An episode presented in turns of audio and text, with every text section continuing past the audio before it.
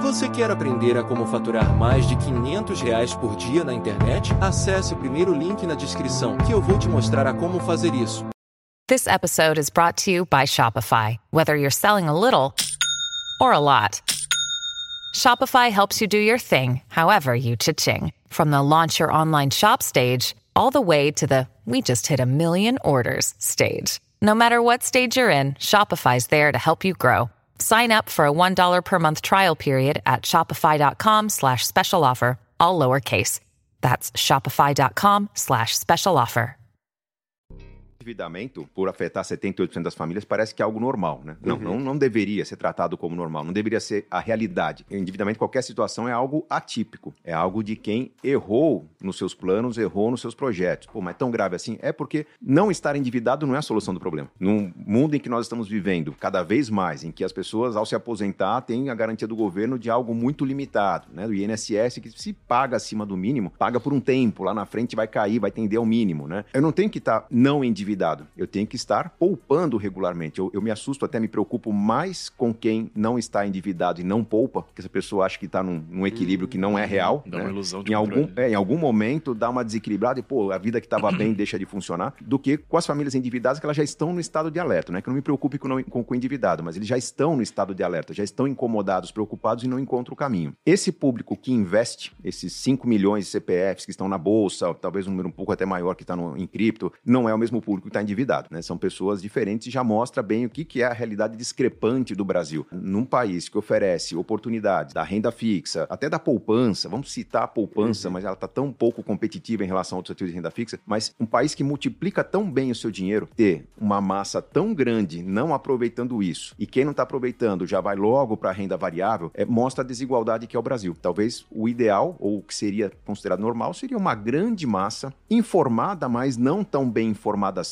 aproveitando a segurança da renda fixa, aproveitando a segurança de um plano de previdência. Uma parte bem informada, se aprofundando em investimentos que podem potencializar seu crescimento de riqueza, e uma parte que tentou alguns caminhos, errou e tem que buscar uma solução, talvez endividada. Não é a realidade do Brasil. Então, o que, que falta fazer? Falta ao brasileiro aquilo que já começou bem devagar, bem timidamente, uma formação de base nas escolas, já tem uma educação financeira. Papai e mamãe uhum. não encontram isso no boletim do filho porque está lá enfiado no meio dos conteúdos Sim. das várias disciplinas, mas falta uma orientação para a pessoa entender que o dinheiro que ela ganha não é o dinheiro para pagar a conta da semana ou do mês, é o dinheiro para pagar a conta da vida. Por que, que existem seguros de vida? Pô, principalmente porque a pessoa erra desde cedo no seu plano de investimento. Quem começa a trabalhar, se é aos 18, se é aos 14, se é aos 15, não importa, mas começou a empreender, começou a fazer algum dinheiro, já começa a construir em paralelo um projeto para o futuro, se tudo der errado na minha vida, minha renda futura está assegurada, esse cara talvez não vai precisar de seguro de vida quando nascer um filho, né? Ou quando, por exemplo, estiver casado e o cônjuge tem uma renda menor. Agora, se ele não toma esse cuidado, o seguro de vida fica quase que obrigatório. Então já é um custo a mais, um, que não é,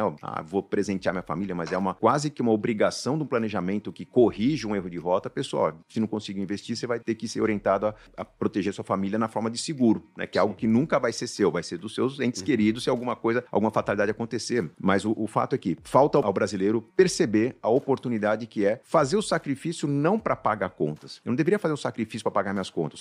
Eu tenho que trabalhar para pagar contas. Uhum. O sacrifício tem que ser para realizar projetos. Eu vou fazer um pequeno e longo sacrifício para minha independência financeira. Eu vou fazer talvez um grande sacrifício para uma baita viagem, um evento que eu quero fazer daqui a seis meses. Eu vou fazer um sacrifício por um ou dois anos para garantir um intercâmbio do meu filho, alguma coisa que, puxa, não estava nos planos, mas eu vi que é oportuno e pode mudar a vida dele. Então, sacrifício. Não que a vida vai ser um eterno sacrifício, mas tem que entrar, eu tenho que trazer para a vida da pessoa aquela lógica do sacrificar para colher. É a vida de um atleta, por exemplo. Por que, que o esporte ajuda tanto a vida de muita gente? Por que, que o ex-atleta ele costuma ser um bom empreendedor, um bom empresário, bem disciplinado? Porque ele sabe que vai fazer um sacrifício por alguns meses, alguns anos, hum. para numa competição melhorar o desempenho dele. Talvez chegue uma medalha ou não, mas ele melhorar o desempenho já é uma recompensa. O brasileiro médio, em geral, não tem esse é, software do, do, do sacrifício para celebrar. Ele tem uma expectativa, ele espera conseguir um emprego quando mandar um currículo, ele espera conseguir um bônus no fim do ano quando a empresa vender os, os bens que ela vende, mas se isso não acontece, ele quer proteção. Ele quer a garantia da empresa, ele quer proteção do governo, uhum. ele quer algum tipo de amparo. Isso vai custando caro para a economia, a economia vai ficando lenta, quanto mais lenta a economia, menos os empreendedores se estimulam a gerar mais empregos, a gente vai criando um círculo vicioso que empobrece o país. Você fala muito sobre a pessoa viver um degrau abaixo do que ela seria possível, o padrão de vida dela. O que, que isso significa, né, em termos práticos? Pô, qu quão é esse degrau abaixo que você comenta? Essa é uma forma simplificada de trazer o planejamento para a vida das pessoas. Né? Um degrau abaixo é uma forma, ou quase uma metáfora para a pessoa entender que o dinheiro que ela ganha não tem que pagar as contas do mês, tem que pagar uhum. as contas da vida. E para pagar as contas da vida, aquilo que eu quero ter no futuro, eu tenho que investir de maneira consistente, coerente ao longo do tempo. Viver um degrau abaixo é se você, inicialmente, ganhando qualquer número, pense um número redondo, 10, né? Pode uhum. ser 10 mil, 10 milhões, enfim, mas você ganha 10. Se você for pegar frações desse 10 para decidir o quanto gastar com seu estilo de vida, você rapidamente consome o seu orçamento em moradia, transporte, saúde, etc. Quando a gente fala um degrau abaixo, imagina que você, pelas contas, consegue pagar um carro de 100 mil reais. Procura comprar um carro de 80 mil. Ah, mas eu preciso um carro naquela configuração, então pega um carro seminovo. Ou eu posso comprar uma casa de 2 milhões, ou alugar uma casa de 2 milhões. Aluga uma casa de 1 milhão e meio. Por que um degrau abaixo? Porque normalmente isso simplifica muito todas as demais escolhas. Né? Principalmente o, o viver um degrau abaixo está relacionado aos grandes gastos que a pessoa normalmente tem, moradia, transporte. Moradia e transporte tem um efeito cascata muito poderoso. Um carro 10% mais barato, ele não vai reduzir apenas a prestação. Ele normalmente é um carro menos potente, então vai consumir menos combustível, talvez ele tenha menos manutenção, provavelmente. Ele vai permitir a, a, a você gastar menos com, com, impostos. Sendo um carro mais simples, talvez você não tenha tanto apego por ele, você uhum. não vai pagar estacionamento o tempo todo, enfim. Seguro vai ser mais barato. Tudo isso acaba custando menos. A moradia é a mesma coisa. Se eu pego uma moradia que custa X, uma moradia que custa 90% de X, ela, se tiver no mesmo, mesmo bairro, por ser talvez menor, ela vai gastar menos energia, menos gás, menos água, menos condomínio, menos imposto. Se ela for uma moradia de mesmo padrão, só que um pouco mais afastada, talvez esteja próximo de um mercado que é mais barato, de um posto de combustível que é mais barato. Então, uhum. isso eu venho testando nos últimos 20 anos de planejamento. Se eu vejo vários itens do orçamento que eu quero cortar, é muito mais difícil eu conseguir fazer a pessoa cortar, falar, olha, economiza 10% de gasolina, do que falar para ela, olha, dá um trabalho, mas vamos mudar seu carro para um carro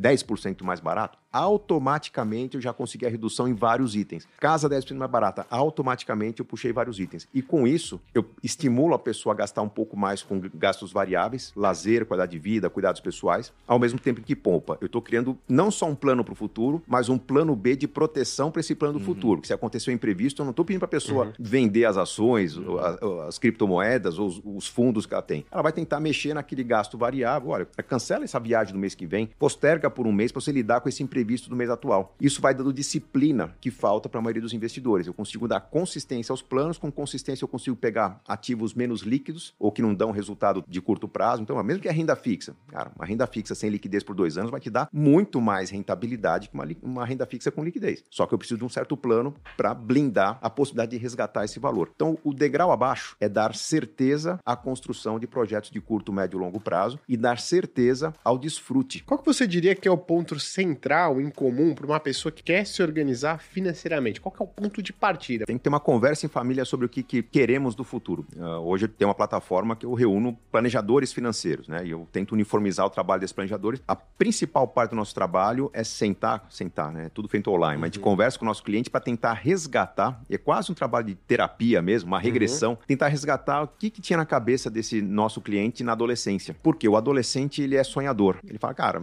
um dia eu quero morar num outro país, um dia eu quero ter um negócio, um dia eu quero conhecer as principais montanhas do mundo, quero reunir amigos em casa toda sexta-feira. É, o, adolescente, ele adota um personagem do cinema, ele adota um personagem dos livros, fala, cara, eu quero viver como Essa esse vida. personagem. E aí, ao longo da vida, a agenda começa a ficar apertada por causa do trabalho, aí conhece uma pessoa, ama, curte essa pessoa por um tempo, agora vamos casar, e para responder à pressão da sociedade, vamos casar, pô, tem que ter uma casa, né? Uhum. É, tem que ter uma casa, pô, e aí chega filhos, uma proteção, previdência, plano de saúde, e a vida vai ficando, vai endurecendo, e aqueles sonhos vão ficando no passado. Quando você perguntar para um cara com 10, 20 anos de vida adulta qual que é o sonho dele, cara, meu sonho é me livrar das dívidas e talvez ter uma casa de campo, né? Ter uma vida um pouco mais pacata, diminuir o ritmo de trabalho. Cadê as conquistas? Então a gente tenta trazer as conquistas, por quê? Se a pessoa tem ambição de fazer uma grande viagem, uma grande festa, de ter uma casa de frente pro lago, pro rio, sei lá, alguma coisa diferente, eu consigo direcionar o comportamento dessa pessoa para o sacrifício. É, você vai trabalhar e você vai se organizar e você vai acompanhar para não perder isso. Pô, mas a gente fala, talvez a casa esteja muito longe, né? Tudo bem. Então eu vou incluir um projeto de longo prazo, um de médio prazo e alguns de curto prazo. Tem muito cliente nosso que fala, eu quero independência financeira, eu quero 5, 10 milhões de, de patrimônio. Fala, cara, mas você vai ter agora uma viagem por ano também. Não, não, não, não, vai ter. Por quê? Eu tenho que habituar a pessoa a esse processo de sacrifício, na verdade, o sacrifício organizado, né? Então, o que, que nós temos que fazer nos próximos seis meses? Várias iniciativas, vários objetivos. Fez o sacrifício, celebra. Mas assim, celebra.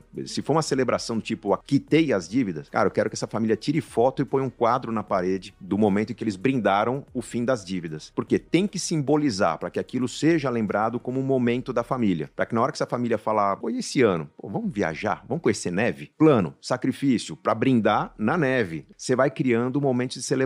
Isso vai habituando a pessoa ao processo de sacrificar, celebrar, sacrificar, celebrar. Com isso, eu trago os outros elementos. Agora eu preciso organizar. Agora a gente precisa, pô, vamos entender como é que estão os gastos, né? Será que a gente consegue enxugar alguma coisa? E eu não preciso perguntar para o outro como gastou, que é onde começa a maior parte das brigas das famílias. Falo, pô, vamos falar sobre dinheiro. Vamos lá. Quanto que cada um gastou? O pessoal se sente com a, com a bunda na parede, né? Mas peraí, por que quanto eu gastei? Vamos falar primeiro quanto você gastou. né? E aí começa a briga, porque nós estamos questionando a capacidade, a inteligência de um ser humano. Cara, eu gastei porque eu precisava. Pô, eu fui na farmácia, acho que eu comprei algodão para quê? Para decorar a casa? Porque precisa. Então ninguém gosta de ter a sua escolha confrontada. Quando você fala ou pergunta, cara, o que, que você precisa para estar tá feliz? O pessoal vai falar, não sei, você me ame mais, né? Não, cara, mas vamos resgatar o que, que você pensava, o que você imaginava de uma vida dois, de uma vida feliz, o que você ia construir na vida. Vamos tentar pôr isso em prática? Eu começo a dar significado pro sacrifício. E quando eu dou significado pro sacrifício, é diferente, porque a pessoa começa a encontrar recompensa na vida. O que, que é gasto compulsivo? O que, que é a pessoa que compra o que não precisa no shopping? É uma pessoa que está tentando encontrar na sua vida uma recompensa. Uhum. Como ela não tem uma referência mais complexa, mas, cara, tô trabalhando que nem um louco, tô infeliz, meu marido não chega em casa, minha esposa não está presente, vou comprar um carro, né? vou comprar uma bolsa. Eu preciso de uma recompensa. Por que, que a gente trabalha que nem uns condenados? Agora, se você trabalha que nem um condenado, mas sabe que você vai ter uma vida que poucos vão ter, você não vai nem pensar em recompensa de curto prazo. A minoria ainda vai ter um, algo a corrigir, é, algum tipo de, algum sintoma de desequilíbrio, tem que falar com o terapeuta, mas a grande maioria eu consigo equilibrar a compulsão com planejamento. Mas planejamento porque vai vir grandes recompensas. Eu consigo conduzir a obsessão da pessoa para essa construção de médio e longo prazo e não para recompensa de curto prazo. E muita coisa muda. Dá para viver de renda com um milhão de reais? Se depende do seu gasto. Porque hoje um milhão de reais vai estar tá rendendo alguma coisa em torno de uns 8 mil por mês. Dá para viver se o seu padrão de gastos estiver dentro dessa faixa com uma boa margem. Por quê? Porque eu tenho que entender que esses 8, 8 mil reais por mês eu tenho que reinvestir uma parte para compensar a inflação. Então, a pessoa que tem um gasto na casa de 0 0,5%, 0,6% do, do, do valor do patrimônio, consegue se manter. Eu diria que para viver bem no Brasil, que nós temos hoje, numa grande cidade, a pessoa tem que ter um, um, gasto da ordem de 10 mil reais por mês, pelo menos, e esses 10 mil reais vai conseguir com um milhão e meio, alguma coisa dessa ordem de grandeza. Você gostaria de viver de YouTube, fazer seu próprio horário, trabalhar de onde você quiser e principalmente gerar muita receita? Finalmente a gente lançou o Viver de YouTube, que é o único treinamento no mercado que vai te acompanhar do zero até a criação do seu canal de sucesso. Basta garantir sua vaga clicando no botão abaixo para começar seu império no YouTube, hein?